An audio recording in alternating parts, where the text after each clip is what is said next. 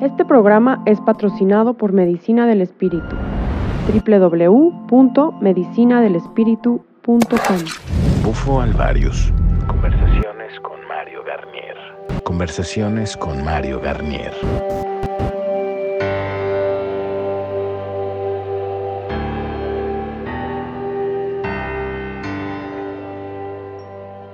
El día de hoy estoy con Fernando Suárez Bleck, uno de los, podríamos decir, de los primeros aperos de la ciudad. Mi querido Fer, bienvenido a los podcasts otra vez.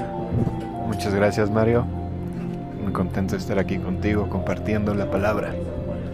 Hermano querido, pues mira, eh, estábamos dilucidando antes de empezar este podcast cómo llamarlo y al final decidimos llamarlo La vida después del sapo.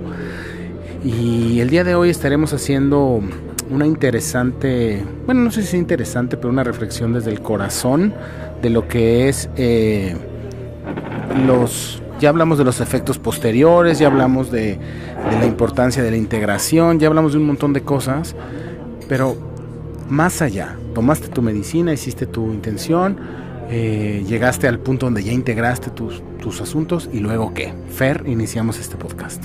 Si ya reconocimos que, que somos humanos, que venimos en un proceso de sanación y ya nos dimos cuenta que ya nos dimos cuenta que, que estamos viviendo en la misma casa, en la misma ciudad, con la misma gente, con, con los mismos hábitos, con el mismo trabajo. ¿Qué hay que hacer entonces? Es reconocer que todo el ambiente tóxico que nos llevó en un principio a buscar una sanación, una solución, vivimos adentro de ese ambiente. Y entonces es hora de limpiar ese ambiente y crear una nueva comunidad, crear una nueva sociedad, elevar de vibración, convivir con nuestros vecinos, cambiar nuestros hábitos de consumo, eh, cómo gastamos nuestro tiempo, en qué lo invertimos, en qué, con qué disfrutamos las cosas, eh, en qué gastamos nuestro dinero, para qué, para qué juntamos tanto dinero. ¿Nos las pasamos juntando dinero para pagar deudas? ¿O es un, es un o, o- o ya es un tema consciente de que estamos viviendo para ser felices? Ya no estoy hablando de temas de meditación, ya no estoy hablando de temas de portales, estoy hablando, Fer habla de cosas, por ejemplo, como el cuidado del agua, como ponernos a sembrar nuestra tierra y todo eso, pero es lo que te digo, o sea, una persona que está en la colonia Condesa no tiene tierra, viven, vi- viven en cubitos, en el aire, no hay este, te haces una composta y seguro te demanda el vecino, ¿cuáles serían los pasos, Fer? O sea, acciones concretas. Pues en primer lugar analizar qué es lo que consumimos y de quién lo consumimos. Entonces, entonces todos todos tenemos que comer, ¿no? Y entonces revisar quiénes son tus proveedores de comida, si son grandes marcas que que tienen su ganado en, en un lugar donde se están aprovechando del agua y dejando sin agua las comunidades. Este, ah, o sea, son temas de consumo que te puedes volver más consciente y escoger a quién le vas a consumir. Ahí hay un punto muy claro ya que, que- que acabas de poner sobre la mesa y me gusta, porque eso sí es algo que puede hacer una persona que regresa de ceremonia un lunes, es empezar a revisar, me gusta, decir quién me está vendiendo y este cosas tan sencillas también, otra que se me ocurre Fer interesante es hacer conciencia, eh, por ejemplo, del mercado. Siempre, bueno, muchas personas, eh, bueno, no sé en muchas partes, pero siempre hay un mercado, ¿no? Y decir, voy a comprar mi comida en el mercado, en vez de comprarla en el Walmart, por ejemplo, ¿no? Esa es, una, esa es otra posible acción. Pero sin que sea un tema de pelear contra los grandes corporativos. Si los grandes corporativos están ganando dinero es porque dan dando, están dando un servicio que se vuelve muy conveniente. Y entonces, a lo mejor no tienes tiempo de ir a sembrar tu milpa, pero sí te puedes organizar los domingos de ir a comprar al mercado o, o también si lo compras inclusive en, en los grandes autoservicios, también ahí hay proveedores que, que, que- pueden ser locales. Y eso, eso lo he visto en, por ejemplo, en Seattle. Ellos, ellos están muy avanzados, tienen unos supermercados que no les piden nada aquí las grandes marcas. Y la, y, y la gran mayoría de los productos que ellos tienen son de productores locales. Y, y- y- son productos orgánicos y- y están bien presentados, tienen su etiqueta, tienen este, una presentación de mercadeo bonita. O sea, no tiene que ser un sacrificio, no tiene que ser un problema ir al Walmart en sí. O sea, simplemente es, ellos están dando un servicio y te están poniendo todos los productos aquí y pues ellos también tienen que ganarse su lana, su dinero. Pero, pero el caso es que si tú vas ahí porque a ti te conviene ir ahí, está bien, pero seguramente hay opciones que son mejores que otras. Entonces no es un tema de, que sean grandes empresas, que sean extranjeros, pues ellos están haciendo su chamba. Nosotros también tenemos nuestro trabajo, también nos gusta que nos paguen y que nos reconozcan. Entonces simplemente es reconocer quién está dando un valor y quién está disfrazando un valor este, abusando de, de- de- de otras de, otras formas de otras comunidades o, de, o del suelo o de, o de la contaminación cómo empacan sus productos eh, de dónde vienen este entonces son temas de conciencia que empiezan en el día a día con esas decisiones simples. Entonces ojalá también eh, logremos de alguna manera reconocer los productores locales que dan servicio de calidad y apoyarlos a que sigan creciendo y que ellos puedan vender sus productos en el Walmart o donde sea, pero, pero el caso es reconocer que al final estás comprando a este productor en particular. Ok, entonces una acción clara y, y eso sí es eso sí es un camino a la utopía de alguna, o sea, es un primer paso hacia, hacia esta utopía de la que estabas hablando. Entonces, resumiendo el punto, igual no vas a ir a sembrar tú la milpa, pero tal vez sí puedas apoyar a alguien que está trabajando en una milpa, ¿no? Esa es una acción muy concreta que tú puedes tener un lunes por la mañana después de haber tenido la medicina. Eso, eso es un acercamiento a cuidar la tierra. Eso es un acercamiento a la conciencia, ¿no? Porque también sucede y es chistoso ver cómo a veces eh, muchas personas regresan de la medicina y llegan como con esta idea de, ya me voy a ir a vivir al desierto y, y- y- yo noto que hay este hay hasta cier- una cierta actitud de evasión y cobardía, que eso ya lo hemos tratado en otros podcasts, ¿no? Pero estas pequeñas acciones, ¿qué otra pequeña acción se te ocurre? O sea, que puedas decir, es un paso en mi evolución después de haber integrado la medicina. ¿O ¿Qué acción, qué otra acción podría ser? Aparte de analizar los, tus, tus métodos de consumo. Eh, se me ocurre el dejar fluir la energía y eso significa deshacerte de todas tus cosas viejas que están ahí atoradas en tu closet y permitir que alguien más las use.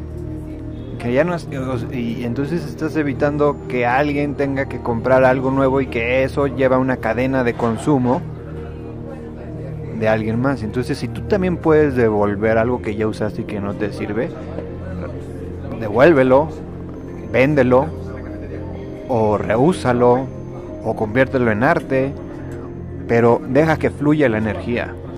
Deja soltar todas las cosas viejas que, que ya no te están aportando nada, que alguien más le podría ayudar. Entonces, una acción muy específica en este tema 2, como dice Fer, que es esta acción 2, que es soltar, sería llevar, ¿no? Llevar este a las personas, o sea, no nada más, digo, como dices tú, vender, reciclar, hacer arte, pero una, una acción concreta después de tomar la medicina como parte de nuestra graduación hacia el camino de ser humanos, sería soltar las cosas viejas y como dices tú, también llevarlas a, a- algunas personas. ¿Se te ocurre alguna otra acción en particular? Creo que es un tema muy importante es la comunidad. Eh, necesitamos empezar a crecer haciendo comunidad. Entonces, ya reconocí que yo estoy aquí y también tengo que reconocer que tú estás enfrente de mí. Y si nos organizamos, podemos solucionar tantos problemas de una manera tan sencilla que simplemente es poniéndonos de acuerdo. Y entonces es la palabra la que nos va a unir y al decirnos nuestras verdades y al hablar desde el corazón, lo que nos, lo que nos, va, lo que nos va a dejar hacer es que acordemos cómo vamos a solucionar nuestra vida diaria. Entonces, muchas veces se nos ha olvidado hablar con nuestros vecinos, eh, a veces con nuestra familia, eh, eh, en nuestra colonia para temas de política, de, para ponernos de acuerdo a qué hora va a pasar el, el camión de la basura. Entonces, solemos aventar muchas responsabilidades a alguien más. Y pues es que es seguramente el otro va a estar muy ocupado haciendo sus propias cosas. Pues entonces es hacernos responsables de que nosotros tenemos que tomar esas tareas, porque al final nosotros somos los que nos beneficiamos de eso. Y al hacer comunidad y al organizarnos y al hacer el compromiso y, tomar el valor de comprometerte y cumplir tu palabra, creo que es de los temas más importantes que tenemos que empezar a aprender a hacer y ya dejar de eh, simplemente esperar que en algún momento el gobierno o el vecino o, quién sabe quién venga a solucionar el tema de la fuga de, la calle o, o, de recoger la basura que no se llevó el camión o ese tipo de cosas, ¿no? Entonces, pues bueno, está también difícil, pero... Entonces, a ver, aquí hay otra acción concreta. Lunes por la mañana tuve mi ceremonia, tuve mi integración, empiezo a interesarme en los, eh, en los problemas de mi colonia. ¿Sabes otra cosa que se me ocurría? Comprometerme a, a, por ejemplo, organizar círculos de palabra. Eso no significa que nos vamos a sentar en una fogata o que vamos a estar en una chimenea con un, con un palo de como se dice, un palo de la palabra, una cosa así. Pero sí propiciar la charla, propiciar el mensaje, hacer los círculos de palabra, entonces una acción también concreta después de tomar la medicina es lo que me enseñó la medicina lo comparto organizo círculos de palabra que pueden ser provocados con tres personas, como estamos haciendo ahorita nosotros, tomándonos un rico tecito. Pueden ser un círculo, puede ser una fogata, puede ser una fiesta, pero al final la esencia es compartir a través de la palabra el conocimiento. Esa, esa podría ser otra acción muy clara, ¿no? ¿Quieres? Sí, mira, ahorita que tocas ese tema, este, como sabrán, yo aparte de dar medicina, doy terapias post-medicina. Y yo me he dado cuenta de la herramienta poderosa que es el expresar. Y el precisamente hacer estos círculos de palabra eh, van como eh, motivando un poco a la persona a que exprese lo que está sintiendo y lo que está pensando, porque muchas veces nomás se queda en eso, en el sentir y en el pensar, y es ahí donde eh, cuando lo expresas, estás empezando a echarle como combustible para poder meter en acción, ¿no? Yo me he dado cuenta que cuando eh, otra de las cosas que sucede cuando expresan las personas lo que realmente están sintiendo, se están escuchando. Yo, yo hasta observo sus rostros que tienen cara de que a poco yo dije eso y, y sí, yo, yo creo que eso es muy importante porque a partir de ahí se va generando una dinámica de empezar a, poner en acción lo que uno está sintiendo y pensando, ¿no? Mínimo lo estás llevando al plano donde está la mesa de trabajo para que empieces a, accionar. Y que para que la medicina se expanda, ¿no? Porque al final lo que tú, la, oportunidad que tú tuviste de tener a través de la medicina alguna lección, algún, este, no sé, algún, algún beneficio, ¿no? Se expande a través de la palabra. Entonces creo que otra, otra acción concreta en el mundo después de la medicina podría ser organizar círculos de palabras. ¿Se te ocurre alguna otra? Pues hay un formato que me gusta mucho, que en inglés le dicen open mic. Simplemente es organizar un lugar, poner un micrófono y dejar el espacio abierto para quien quiera tome el micrófono, cante una canción, diga un poema, diga lo que siente. Y son ambientes más cordiales, más como de festejo, más como, como de convivir, sin necesidad de que haya alcohol o consumo de de por medio, simplemente es reunirnos y compartir. Creo que aquí en la Ciudad de México hay pocos lugares donde suceda eso, donde pueda llegar cualquier desconocido y es que quiero compartirles esto, es que quiero enseñarles mi nueva canción o mi nuevo poema. Y entonces nuestra parte creativa está un poco dormida porque es a veces difícil expresarla. Y obviamente, como dice Beto, la parte de la palabra, de los sentimientos, pero también la parte creativa de, de artista. Creo que también todos tenemos algo de artista en nuestro interior. Y, y a veces expresar esa parte es, es de, las, de los retos que tenemos como parte de, sanar como humanos. Entonces nuestro poder creativo es una cosa maravillosa, pero hay que usarla. Entonces, con estos círculos es un medio para que despierte. Aunque volvemos al punto, estos círculos aún no existen, vamos a propiciarlos, ¿no? Pero vamos a propiciarlos a partir del paso uno, que es compartir, ¿no? Hacer estos círculos de palabra para que podamos llegar justo al punto del que estás. Y ahora yo eh, voy a voy a plantear una cosa que creo que es muy, muy, muy, muy importante, eh, que es la vida después de la medicina. Cuando tú te expusiste a, este, a este poderosísimo, esta poderosísima herramienta y cambiaste tu visión, tu entorno no cambió. Entonces tenemos que ser bien compasivos con los demás. Eh, no, que, no que seamos mejores, Simple y sencillamente lo que pasa es que ellos no van a estar comprendiendo lo que ahora tú comprendes. Y existe este síndrome de, de, las personas cuando toman la medicina que ya quieren despertar a todo mundo, ¿no? Digo porque me pasó. Y, y, y, me incluyo y creo que a todos nos ha pasado, ¿no?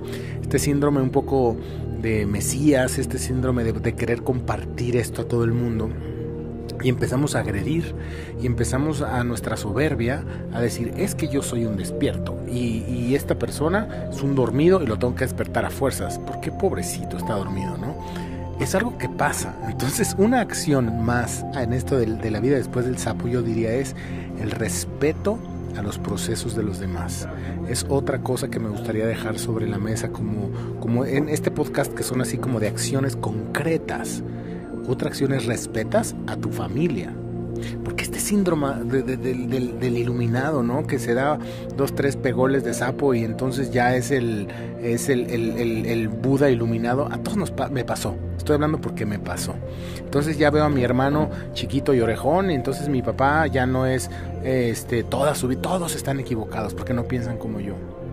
En realidad ahí hay un defecto de carácter que es la soberbia presentándose. Entonces, acción concreta, respeta respeta a los demás, eso también es un, símbolo, es un símbolo de que la medicina te está haciendo efecto, ¿no? Sí, estás trabajando, pero creo que todavía es que si tienes ese síndrome es porque todavía no has alcanzado, eh, has terminado tu proceso, que todos estamos en este proceso. Y entonces, lo que quiero decir es que tu proceso nunca va a acabar. Y entonces es, enfócate en ti, y, y sánate a ti. Y los demás, que ellos se sanen a ellos mismos. Tú no tienes que sanar a nadie, tú nomás te tienes que sanar a ti. Y si estás aventando tu atención para, según tú, para tratar de sanar a alguien más, no pierdas el tiempo, sánate a ti. porque nunca vas a acabar de, de evolucionar y de, y de crecer y de aprender. Y, y cuando empiezas a buscar distracciones porque, ah, yo ya estoy bien, ahora voy a ayudar a los demás, más bien regrésate y a ver qué más tienes que cambiar en ti.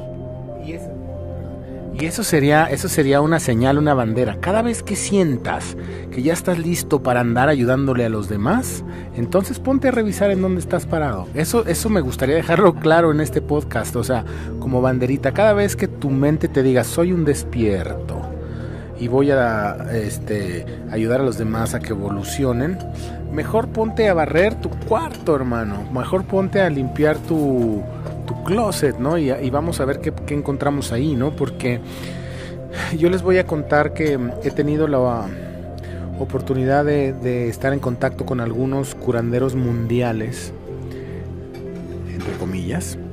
Y este, y hubo una constante que yo pude notar en ellos, que saben que fue, era una necesidad tan grande de curar al mundo porque no estaban haciendo su trabajo.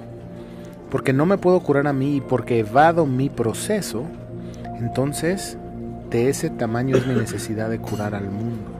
Me incluyo, me incluyo en, este, en esta lista, ¿no? No estoy hablando de algo que, que sea algo que esté fuera de, de, mi, o sea, de mi realidad, ¿no? Y bien, estos podcasts son para compartir y este, entonces esta, esta acción concreta también podría ser me reviso mis pensamientos. Si mis pensamientos son de superioridad, no hizo su efecto la medicina. Sí, de hecho lo que comentabas eh, de que igual a mí me pasó de querer darle medicina a medio mundo y sabes que ahora que estoy en este momento detecto que de repente lo que sucede es que cuando haces este cambio este cambio es tan, es tan fuerte internamente que lo que quieres es no ir solo, sino ir acompañado. Entonces te pones a querer despertar a todos porque te da miedo ir solo. Y eso lo detecté y dije, no puede ser. Dije, ¿en qué momento me voy a dar la oportunidad de aventarme este viaje que es mío de nadie más? De nadie más. Y cuando cuando lo detecté, porque para esto yo hago mucha meditación y escuché que me decían, ¿por qué quieres despertar a todos? ¿Acaso te da miedo ir solo? ¿Tienes miedo que nadie te acompañe a ese lugar? Y yo dije, ¡ah! Entonces cuando me doy esta oportunidad, me di cuenta que era solo este viaje y en este viaje me iba a encontrar a todos los que realmente quisieran. Y ahora ahora es al revés, ahora no no quiero des, no quiero agarrar y darle medicina a, nadie, simplemente las personas se me acercan y me dicen, oye, es que quiero hacer este cambio. Y ya sin decirles yo, este, mira, tal, no, o sea, llegan solos, pero tuve que ir primero solo y, perder ese miedo, porque yo decía, pero ahora este camino que es nuevo, ¿con quién me voy a ir? Porque, ¿qué tal si nadie va en esta dirección y yo voy solo? Y la verdad es que es un miedo de caminar este camino. Por eso quieren despertar a todos. Y no, yo la verdad es que igual pasé por ese momento y ahora estoy tan agradecido y respeto. Si mis familiares o cercanos quieren o no, están en todo su derecho. Yo realmente estoy disfrutando ahora sí el poder vivir como humano con todo lo que representa, en tanto sentir como pensar como todo, todo y doy gracias a Dios el ser eso humano, porque no quiero ser ni ángel ni, ni, otra cosa más que un humano. Oye, se me vino a la mente ahorita otra otra idea, gracias por compartir, otra idea muy concreta de cuando volvemos lunes en la mañana, tomé la medicina y este empiezo a, a cuidar mi alimentación mental. ¿Con qué estoy alimentando mi mente? ¿Qué estoy viendo en, en, en, el Facebook, qué estoy viendo en YouTube, qué estoy, qué noticias estoy metiéndole a mi, a mi sistema de pensamiento. Creo que esa sería otra, otra acción muy concreta y muy clara para, para continuar con este proceso de la vida después del sapo. Porque creo que al final eh, de lo que se alimenta la mente, es lo, de, lo que se produce en los pensamientos. Entonces, realmente, por ejemplo, fíjense esto que me llegó el otro día muy interesante. estaba yo oyendo a un tipo oyendo, que estaba escuchando unas canciones así de José José súper dramáticas, donde de, este, si me dejas ahora me moriré y no sé qué. Yo decía, ¿qué, qué, qué está, qué está buscando ese espíritu? Está buscando sentir, pero a través de qué? Del dolor y de la, así, ¿sabes? De esta autocompasión y misericordia y, digo, está bien, es una experiencia que se necesita dar porque se la sabrosea, porque alguna vez yo también estuve así, ¿no? Pero al final sí hay un libre albedrío de qué música estoy escuchando, qué videos estoy viendo, qué, o sea, con qué estoy alimentando mi mente. Creo que ese sería un acto muy concreto, empezar a analizar lo, lo que estoy navegando en Internet, ¿no crees? Sí, pero no solamente la mente, también el cuerpo. Digo, habíamos hablado del consumo, pero no hicimos énfasis en, el, en la alimentación, en la nutrición. Entonces también es un tema importante de, de identificar cuáles son los alimentos que te ponen de malas, cuáles te deprimen, cuáles te causan gases, cuáles te causan eh, bienestar, eh, con cuál se te ve mejor la piel, con cuáles te sientes más hidratado, más, des, más energético, más despierto, con ganas de, de hacer cosas, cuáles te aletargan. Y, y entonces convertir esa conciencia de todo lo que pones en tu boca o en tu mente es, de las mejores guías para, para ir haciendo este cambio de, pues de, de, de aquí donde vivimos. Y, y, es tu forma de vivir. Y al final eres tú, se trata de ti, es tu bienestar, por eso estás haciendo todo esto, para estar bien, para ser feliz. Pues ahí hay otra acción muy concreta que es empezar a revisar qué, qué, con qué gasolina le estamos metiendo al cuerpo. Bueno, pues muchísimas gracias este, a todos ustedes por haber estado en este podcast que se llamó La vida después del sapo y las pequeñas acciones que sí puedo hacer para, para continuar mi camino de evolución. Y este, muchísimas gracias Fernando Suárez Black. Muchas gracias Mario, muchas gracias Beto. Este programa es patrocinado por Medicina del Espíritu www.medicinadelespíritu.com Bufo Alvarius. Conversaciones con Mario Garnier.